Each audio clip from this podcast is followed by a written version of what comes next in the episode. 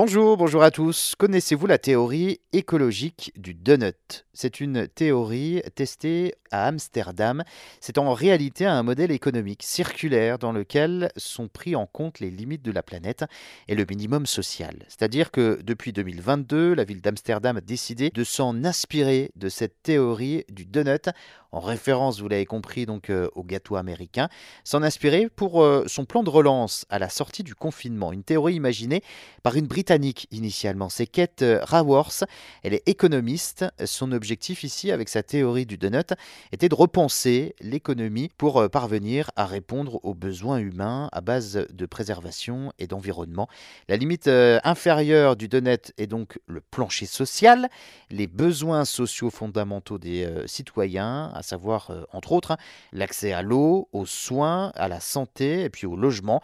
Et la limite extérieure, le plafond environnemental qui représente les limites de la Terre et ses ressources. Exit, vous l'avez compris, le PIB ou autre indicateur de croissance. Alors pourquoi représenter cet indicateur avec un donut?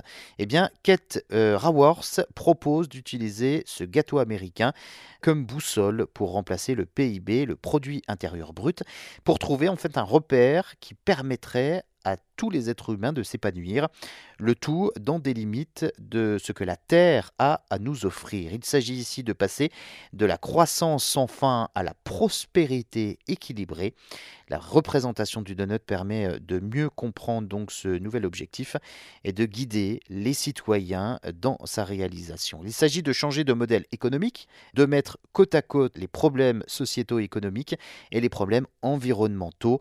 Et la ville d'Amsterdam a commencé à utiliser ce modèle dès la sortie du confinement aux Pays-Bas en avril 2020 pour relancer son économie, revoir notre façon de consommer, de produire, tout en favorisant la création de nouveaux emplois.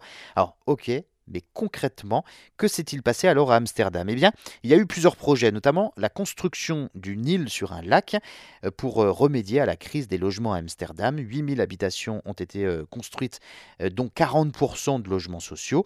Autre projet, mise en place de boutiques de seconde main, de services de location pour vêtements, des outils et le service de réparation tels que des repères cafés. Et si la ville d'Amsterdam peut entreprendre ce genre de projet et instaurer de nouvelles politiques publiques, eh la participation et l'adhésion de la population à tous les niveaux est un facteur indispensable à la réussite du donut.